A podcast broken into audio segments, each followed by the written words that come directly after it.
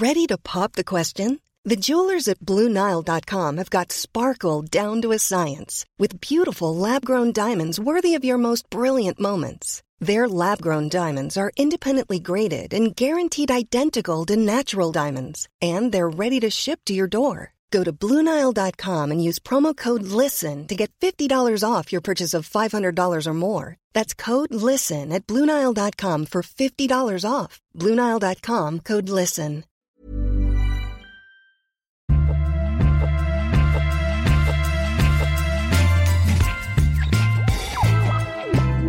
Salut, c'est Thomas Rozek. Juste avant les fêtes de fin d'année, on a vu passer sur nos réseaux une étude. Alors certes, les études, il y en a 18 par jour qui bien souvent se contredisent. Mais celle-là, elle nous a fait tiquer. Elle est signée par une boîte d'intelligence artificielle et par Amnesty International. Elle s'appelle Troll Patrol et elle s'intéresse à la violence sur les réseaux sociaux. L'une de ses conclusions, c'est que la première cible des injures sur Twitter, ce sont les femmes, et précisément les femmes noires. Alors ça peut paraître tristement évident, mais justement, ça devient un peu lassant de se contenter du constat un peu fataliste que oui, le racisme et le sexisme refluent difficilement, comme si on ne pouvait rien y faire. Parce que c'est faux. On peut lutter, on peut faire bouger les choses. La question c'est de quelle façon, avec quels outils, et derrière on peut se demander, est-ce que la clé ne se trouve pas du côté des plus jeunes, des futurs citoyens? Comment éduquer les nouvelles générations à la tolérance? Ce sera notre épisode du jour. Bienvenue dans Programme B.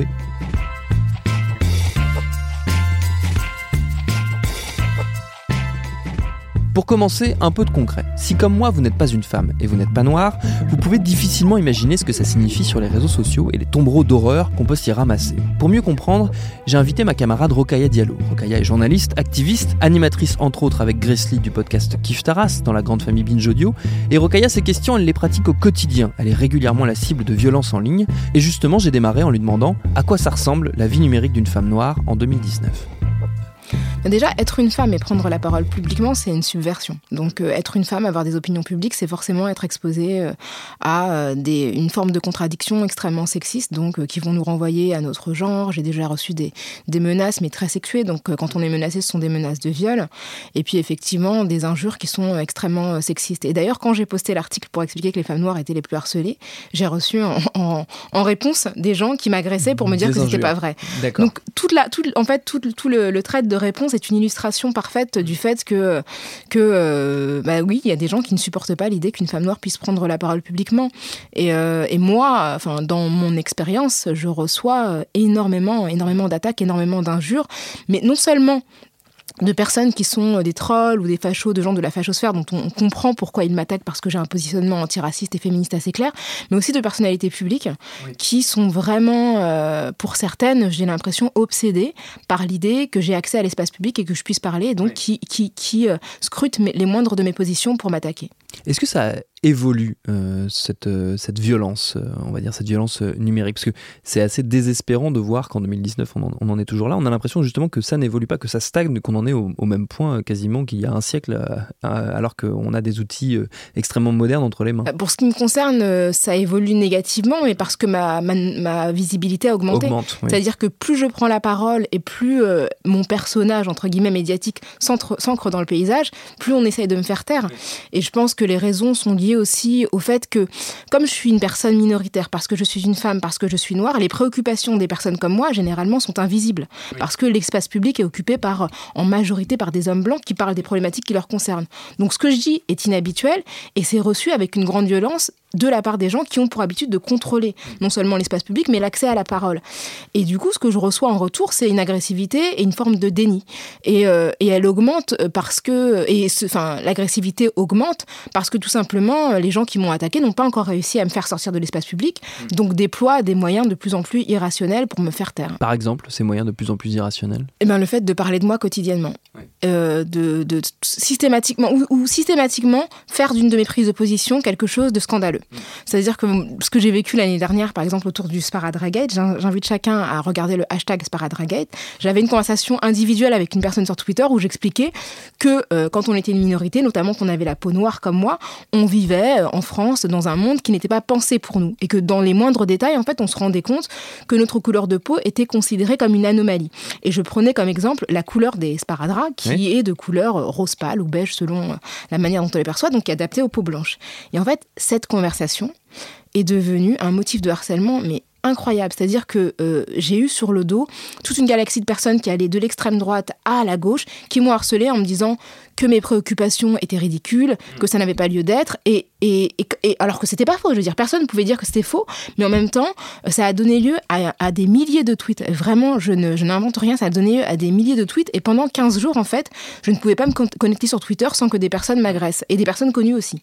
Est-ce que ça a le risque de cette, de, de cette violence euh, permanente, on va dire, ça n'est pas justement de, de réinvisibiliser euh, cette parole qui justement était sortie euh, par les réseaux sociaux? Bah, C'est le risque et c'est le but. Je pense que le but, c'est vraiment de décourager la prise de parole. Moi, je, je connais beaucoup de, de féministes, déjà des féministes de manière générale. Je pense mmh. à Caroline de Haas, qui est partie des réseaux sociaux parce qu'elle avait été harcelée suite à ses prises de position pendant le, le enfin, dans le cadre du mouvement MeToo et Balance ton port, mais aussi d'autres féministes, notamment non blanches, qui ont peur de s'exprimer parce qu'en fait, c'est très très dur de se dire qu'on va regarder Twitter et que la majorité des commentaires qu'on va recevoir sont des commentaires euh, d'agressivité. Et moi, j'ai déjà vu, effectivement, après le départ de Caroline de Haas, j'ai vu des gens se parler entre eux en disant la prochaine, c'est Rokhaya Diallo. Donc il y a vraiment un objectif de à la fois nous, nous ridiculiser, de nous, de nous faire passer pour des folles, hein, c'est les clichés euh, sexistes de la folle, et puis de nous faire partir, de nous faire sortir de l'arène publique. Comment on peut faire pour euh, faire refluer, faire reculer euh, cette violence? Quels outils, quels leviers on peut, on peut actionner pour que, ça, pour que ça cesse ou au moins que ça diminue?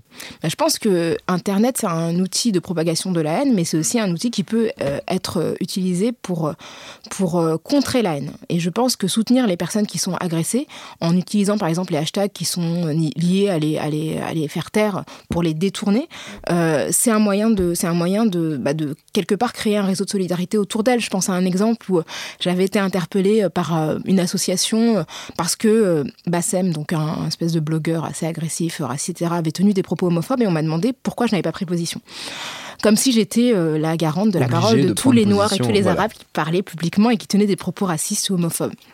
Et donc j'ai réagi en disant mais je comprends même pas en fait là il est 8h du mat je, je sais même pas de quoi vous me parlez. et ce qui s'est passé c'est que des gens m'ont soutenu et ont créé le hashtag où étiez-vous Rokaya pour répondre systématiquement en fait aux gens qui me demandent de me positionner sur des sujets avec lesquels euh, je n'ai pas de lien. Et ce hashtag là en fait ressurgit régulièrement et d'une certaine manière il ridiculise les gens qui me demandent de parler sur euh, certains sujets et je trouve que ces moyens là à la fois humoristiques et qui utilisent la puissance virale d'internet peuvent euh, bah, à, donner du réconfort aux gens comme moi, et puis effectivement euh, bah, faire taire les gens qui sont, euh, qui sont agressifs et qui essayent d'une certaine manière de faire plier des gens qui, à leur, à leur goût, sont trop, euh, parlent trop. Quoi. oui, il y a moyen de désamorcer, on va dire, cette violence en, en, réemployant contre elle les outils qu'elle-même met en place. Tout à fait. C'est utiliser la force virale d'Internet pour propager une parole différente et alternative. Moi, je ne crois pas du tout en la censure, et d'autant moins en la censure privée. Je pense que des entreprises comme Twitter, comme Facebook n'ont pas, ne sont pas dépositaires de l'autorité publique, n'ont pas les pouvoirs de la République et donc ne peuvent pas détenir des pouvoirs de censure. Pour moi, c'est très très dangereux de confier des pouvoirs de censure à de telles entités. Donc il faut que les internautes euh, s'éduquent, hein, euh, soient éduqués pour savoir répondre à ce type de, harcèlement et soutenir les personnes qui euh, peuvent être tentées de, partir parce qu'elles sont trop agressées. Vous avez parlé d'éducation, euh, justement. Est-ce que qu'il là le, les pouvoirs publics n'ont pas un rôle à jouer dans tout ça, justement, pour pour remettre un petit peu euh, du sens, euh, remettre, euh, on va dire, la loi même quasiment dans, tout ce qui se passe sur le, sur le web. Tout à fait. Déjà, je pense que c'est une bonne chose que Marlène Schiappa ait décidé de mettre, comment dire, la législation, de faire dans la législation comprendre la, notion de, cyberharcèlement. C'est-à-dire que maintenant, les personnes qui participent à un harcèlement en groupe d'une personne, même s'ils le font individuellement avec une seule intervention, eh bien, elles sont considérées comme cyberharceleuses et c'est euh, une circonstance aggravante dans l'agression. Donc, je, trouve que cette idée de la violence en réunion et de, la, de sa reconnaissance, c'est important et je trouve que c'est un pas euh, législatif qui a été fait vraiment vers du mieux. Après, je pense que l'éducation nationale a un rôle très très important à jouer. Je pense qu'on est à un stade où beaucoup de personnes sont illettrées, tout simplement dans l'expression euh, publique et dans la manière de s'exprimer sur Internet, et qu'il faut vraiment les accompagner, euh, à la fois pour euh, apprendre à se défendre. Je pense que c'est important, apprendre à se défendre, apprendre aussi à comprendre que certains types d'interactions sont anormales. Euh, enfin, ou anormaux si j'accorde à type, je ne sais pas. en tout cas, c'est pas normal de se retrouver exposé euh, à ce type d'agression. Et donc, je pense que c'est important de le déconstruire et de le décrypter pour que les gens puissent aussi sortir du silence lorsqu'ils sont exposés à des, à des tourbillons comme cela.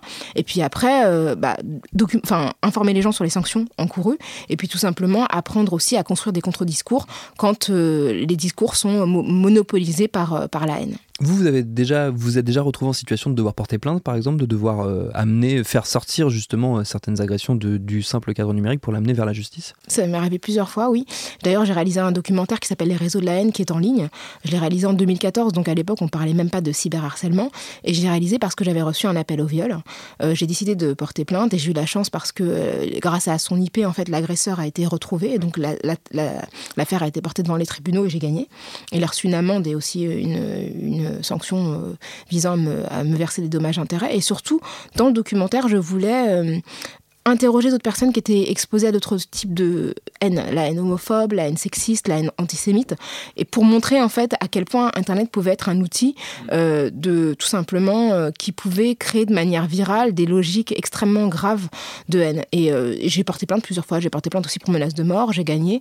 Et récemment, il y a une enseignante qui a appelé à mon viol et elle a reçu un appel à la loi. Une enseignante qui est enseignante à, Toulouse, elle a reçu un rappel à la loi qui n'est pas qui est une sanction dans le sens où effectivement on lui dit voilà ce que vous avez fait n'est pas bien. Si vous recommencez, vous serez condamné. Mais c'est pas une sanction devant un tribunal. Je pense que le fait qu'elle soit fonctionnaire et enseignante a joué en sa faveur. Mais en tout cas, euh, le, la, justice s'est positionnée de mon côté. Donc je pense que c'est important de rappeler que Internet n'est pas, et Twitter en particulier, euh, ne sont pas des zones de non-droit. Ce qui est important aussi, c'est de ne pas laisser tomber euh, quelque part, même si c'est difficile, j'imagine, euh, cette, cette violence au quotidien. Il faut peut-être pas, enfin, il faut réussir à se dire qu'il ne faut pas céder le terrain et ne pas, ne pas abandonner justement ces plateformes. Et effectivement, après, j'estime que je suis privilégiée dans le sens où j'ai eu les moyens d'avoir recours à un avocat, les moyens matériels, mais aussi les ressources psychologiques et mentales, parce que ça demande beaucoup de passer du temps devant le tribunal, d'être confronté à une personne qui nous a agressé. tout simplement de supporter tout ça. Exactement, d'entendre des magistrats relire encore une fois les phrases, les commenter, les décrypter, de se voir forcément mise en cause, puisque le rôle de la défense, c'est de mettre en cause la personne qui accuse, donc euh, se voir accusé soi-même d'avoir euh, propagé les propos parce qu'on les a dénoncés. Donc c'est quelque chose qui est difficile. Mais le, le, but du documentaire, lorsque j'ai réalisé, c'est vraiment de montrer qu'on pouvait le faire et que la justice pouvait jouer en notre faveur. Après, je comprends que des gens puissent être découragés, et l'idée, c'était vraiment de montrer qu'avec la solidarité, on pouvait afficher du soutien, mais c'est vrai que c'est compliqué et euh, c'est pas évident pour tout le monde. Pour ce qui me concerne, je reste sur les réseaux sociaux parce que bon, je suis pas intimidée et parce que moi j'estime que quand je m'exprime, je parle pas aux gens qui me détestent, mais aux gens qui veulent m'écouter euh, de bonne foi, même s'ils sont pas d'accord avec moi. Et donc c'est ce qui me, c'est ce qui me maintient en fait. C'est vraiment l'idée de me dire que je parle à une audience plus large que les quelques personnes qui ont euh, pour but et pour priorité de commenter négativement tout ce que je dis. Alors allons plus loin et essayons d'éclaircir un peu ce tableau très sombre, car il y a des gens qui se bougent pour que le racisme et le sexisme ne soient plus que des mauvais souvenirs ou au moins cantonnés à une vraie marginalité. C'est le cas de Virginie Sassoon, elle est chercheuse en éducation, elle œuvre au sein du CLEMI, le Centre pour l'éducation aux médias et à l'information, pour mettre en place justement les outils pour que les jeunes générations se débarrassent des discours de haine. On s'est retrouvé dans un café à Paris et je lui ai demandé quel levier on peut actionner pour y arriver. Mais c'est une vraie éducation, c'est une éducation au temps long, c'est pas un atelier ou deux euh, qui va résoudre euh, euh, voilà, cette, cette problématique, une problématique civilisationnelle sur laquelle effectivement on est encore assez peu mature. et il y a donc un enjeu d'éducation aux médias par rapport aux nouvelles pratiques informationnelles, communicationnelles des jeunes. Donc c'est vrai que nous, au Centre pour l'éducation média à l'information, on forme les enseignants, parce qu'il y a un vrai enjeu de formation des enseignants qui sont aussi euh, qui peuvent se sentir démunis ou dépassés par ces, bah, par ces évolutions, ces mutations. Euh, et de commencer dès le plus jeune âge, hein. euh, on peut commencer dès le CP, même avant, à, voilà, à sensibiliser les élèves et les enfants à la manière dont on utilise les réseaux sociaux de manière intelligente. Il y a par exemple, nous, dans nos réseaux, plein d'enseignants qui développent des usages pédagogiques, créatifs des réseaux sociaux. et ça, permet aussi d'avoir un réfléchi, de prendre du recul, euh, de se dire que ce que l'on poste en ligne, euh, ça a euh, un impact. Et ça, cette responsabilité-là citoyenne, ça prend du temps. Ça prend du temps du côté de la formation des enseignants et du côté aussi bah, des plannings de cours. il faut libérer du temps pour cette éducation. Ce qu'on se disait avant de commencer l'entretien, c'est que finalement, ce qu'on, ce que, ce qu'il faut apprendre ou peut-être réapprendre, c'est euh, le débat, la discussion et la discussion apaisée, c'est-à-dire la discussion, euh, pas, pas, euh, pas l'agression justement, le fait d'écouter l'autre. Bah, D'écouter l'autre euh, et de, de respecter, euh, en fait vraiment de respecter l'autre dans ses différences. Et je crois que, moi je crois beaucoup à la pédagogie par projet, c'est-à-dire que on, fait travailler un groupe autour d'un projet commun où différentes euh, expressions, opinions peuvent euh, voilà, se, dévoiler, s'enrichir les unes les autres pour aboutir à un projet commun, une réalisation commune.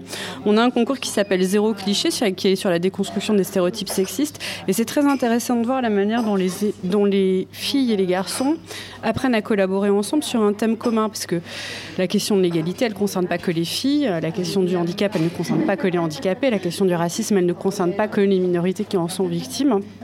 Et euh, quand on arrive à, mobiliser, et c'est ce que permet aussi l'éducation média l'information, c'est souvent autour euh, d'un projet, de, journal, d'émissions radio, d'émissions euh, télé, de vidéos.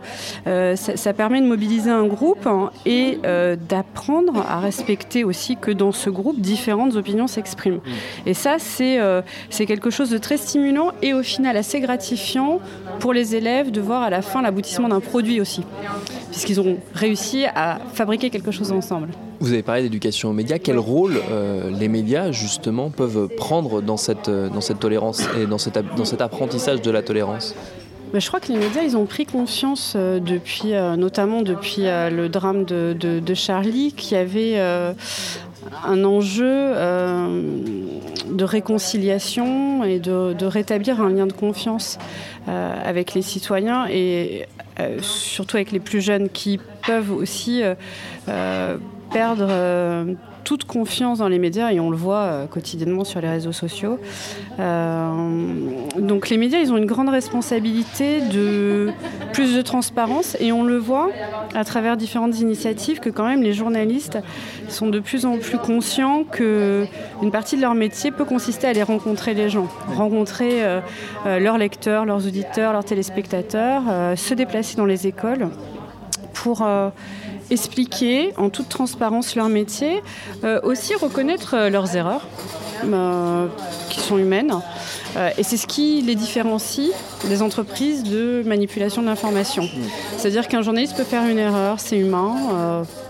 Toutes les professions connaissent ça. Et je crois que c'est, il y a un enjeu aujourd'hui de, de reconnexion euh, du monde des médias euh, au, monde, social, euh, qui n'a jamais été aussi, aussi fragmenté, où il y, a une urgence citoyenne à cette reconnexion on a l'impression que l'enjeu, euh, si je résume un peu, c'est aussi la réhumanisation quelque part euh, de, de ce lien. Parce que ça rejoint aussi le, problème de l'anonymat euh, sur Internet où on a l'impression que ce qu'on balance en ligne ne vise pas finalement d'autres êtres humains, mais plutôt des, des, idées ou des choses un peu vaporeuses comme ça. Et que pareil, mm. la personnalité, on va dire, du, du, journaliste est devenue quelque chose de très désincarné, de très déshumanisé. Et que quelque part, il faut remettre de l'humain dans cette relation-là. Bah, il faut remettre de l'humain et puis surtout, il faut euh, déconstruire les fantasmes. Mmh.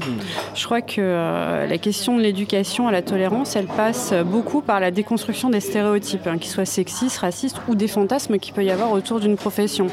La profession journalistique, comme la, comme la profession euh, politique et même les sciences aujourd'hui, sont vraiment impacté de manière euh, extrêmement forte par euh, toute une, euh, une sphère de complotistes, conspirationnistes qui construisent autour de ces professions des, voilà, qui, alimentent un certain nombre de fantasmes, qui ont pour conséquence de, créer une défiance extrêmement forte. Et, et ça, ça déshumanise effectivement les, les gens. Et nous, on s'en rend compte au quotidien quand on organise des rencontres entre les élèves euh, et, les, euh, et, les, journalistes. Souvent, euh, au départ, il y a peut-être une méfiance, ou alors il y a plein d'idées reçues, de préjugés qui s'expriment. Et puis, au final, quand il y a un travail qui se fait, surtout, et je reviens là-dessus au temps long, parce que parfois une rencontre ne suffit pas, Mais d'un coup, on découvre qu'en réalité, voilà, ce sont des humains comme les autres qui font bien leur métier, qui l'aiment. On en revient à cette question du, temps long que mhm. vous évoquiez plus tôt.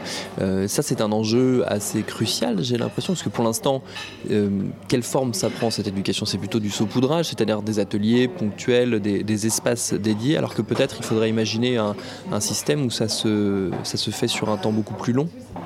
Alors, en fait, l'éducation média à l'information, qui est euh, étroitement connectée à l'éducation morale et civique, elle fait vraiment partie des programmes.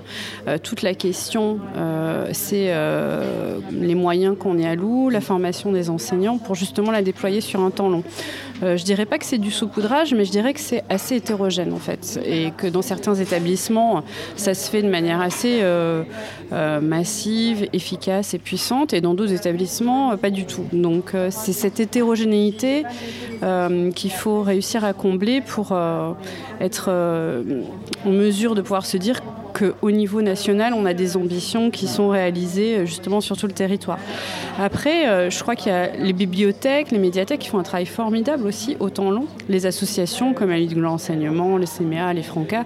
Donc c'est tout ce, maillage et ce, tissu-là euh, euh, voilà qui euh, qui qui prend qui prend vie qui se développe mais après ça reste de la volonté aussi enfin du côté des familles ça reste une volonté aussi assez euh, je dirais assez aussi hétérogène. Et ce dont on se rend compte, c'est que c'est souvent les.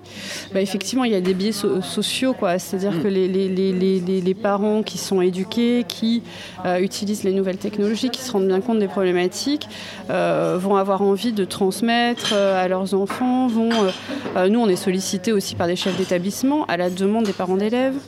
Donc voilà, c'est mais c'est plus enfin voilà, il y, a quand même un biais social où il faut pas enfin on va pas se raconter d'histoire, c'est les, les, les, les populations les plus vulnérables ne sont pas forcément celles qui sont touchées aujourd'hui. Je pense que c'est là aussi où il y a une urgence euh, importante.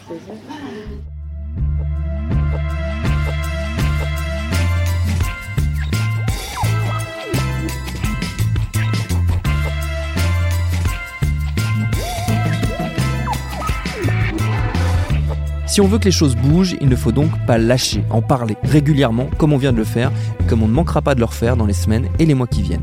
Merci à Rokaya Diallo et Virginie Sassoon pour leurs réponses. Si ces sujets vous touchent et vous intéressent comme nous, je ne peux que vous inviter à écouter Kif Taras, le podcast de Rokaya et de Grace produit par Binge Audio, comme l'est le nôtre, programme B, qui lui est préparé par Lauren Bess, réalisé par Vincent Hiver et Quentin Bresson. Abonnez-vous sur votre appli de podcast préféré pour ne manquer aucun de nos épisodes. Facebook, Twitter et consorts pour nous interpeller. Programme B at binge.audio pour nous écrire. Et à demain pour un nouvel épisode.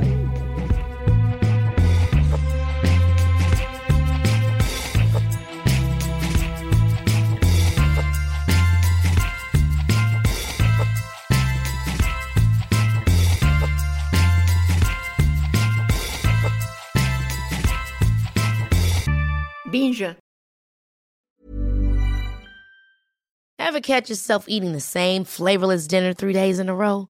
Dreaming of something better? Well, HelloFresh is your guilt-free dream come true, baby. It's me, Kiki Palmer. Let's wake up those taste buds with hot, juicy pecan-crusted chicken or garlic butter shrimp scampi. Mm. Hello Fresh.